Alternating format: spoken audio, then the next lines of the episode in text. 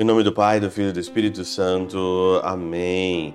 Olá, meus queridos amigos, meus queridos irmãos, encontramos mais uma vez aqui no nosso Teós, Viva Te Coriezo, Percor Maria, nesta segunda-feira, hoje dia 14 de março de 2022, na nossa segunda semana da quaresma.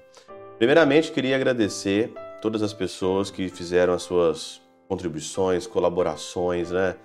que acreditam no projeto Teós, mantenha o site, mantenha os podcasts, mantenha a equipe, os cortes das pessoas que trabalham comigo. Muito obrigado mesmo. Pouco, né? O pouco. Eu fico, eu fico assim feliz, né, de ver como que a pessoa ela tem assim a capacidade de doar assim o que ela assim foi tocado no coração dela. Não é tanto, mas é um pouco assim e chega com tanto amor, com tanto carinho, e Deus vai retribuir para vocês cem vezes mais. Obrigado pela contribuição. Você que clica aqui no nosso QR Code, você que faz o seu Pix, você que ajuda o Teose, agradeço mesmo de coração. Que Deus te dê a vida eterna, é isso que eu peço. Hoje é dia do nascimento do meu fundador, Padre Leão João Deon meu fundador, fundador da minha congregação, todo mundo sabe que eu sou deoniano, sou da congregação dos Padres do Sagrado Coração de Jesus. Sempre fui é, apaixonado pela congregação desde criança, desde cedo. Quando eu descobri a congregação através do Padre Zezinho, através do Padre Léo, através do Padre Joãozinho, pessoas que são referências para nós, na nossa congregação. E eu estou aqui indignamente lutando, né?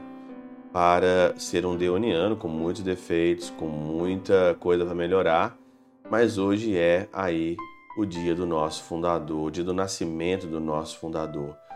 Um homem que nasceu, que não quis ser diocesano simplesmente, mas que através dos votos religiosos sentiu no coração um desejo muito grande de se unir a nosso Senhor, pelos votos de castidade, pobreza e obediência. Que nesse dia de hoje ele interceda pela nossa congregação pela congregação que está no mundo todo e principalmente nesse momento tão difícil, os deonianos que estão na Ucrânia, as duas comunidades que estão no meio da guerra. Peço ao Senhor e peço a Padre Deon, nosso fundador, que interceda no céu por eles. Hoje também o evangelho ele é curto, pequeno, Lucas capítulo 6, versículos 36 a 38 é aquele evangelho onde fala ser misericordioso, não julgueis e não sereis julgados, perdoai e sereis perdoado, dá e dá-vos-se-á.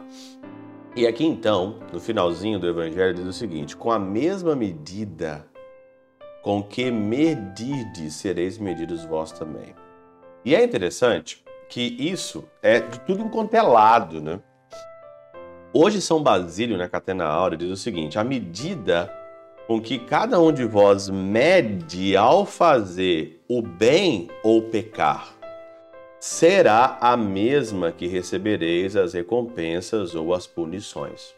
Então, com a mesma medida que você pecar, vem também ali as recompensas e as punições, e com a mesma medida que você faz o bem, vem também para você aqui as recompensas e as punições. Se a gente fosse um pouco mais inteligente, se você fosse inteligente, se eu fosse inteligente, nós pararmos e analisarmos a nossa vida, o nosso comportamento, a nossa maneira de agir com os outros, com as coisas, com este mundo, as coisas seriam bem diferentes. Só que hoje existe dentro do homem a bendita, o bendito do pecado e de auto se promover que aí você pensa só com você mesmo. Só pensa só em você mesmo. Você não pensa em nada, não tem uma dimensão eterna, não tem uma dimensão espiritual. Você pensa simplesmente no proveito agora, no hoje. Eu quero esse proveito agora, eu quero essa essa satisfação agora, eu quero essa promoção agora e custe o que custar, eu quero isso.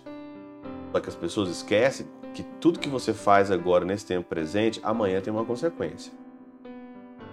E aí então entra aqui então um vitimismo muito grande, que a pessoa ela não tem noção disso e depois então quando chega a consequência, quando a consequência bate na porta, é mais fácil você culpar quem não tem nada a ver com isso.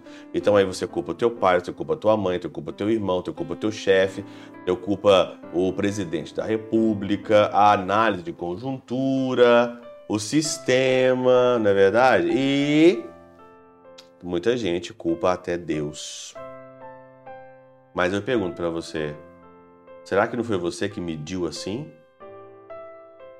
Coloca a mão na consciência.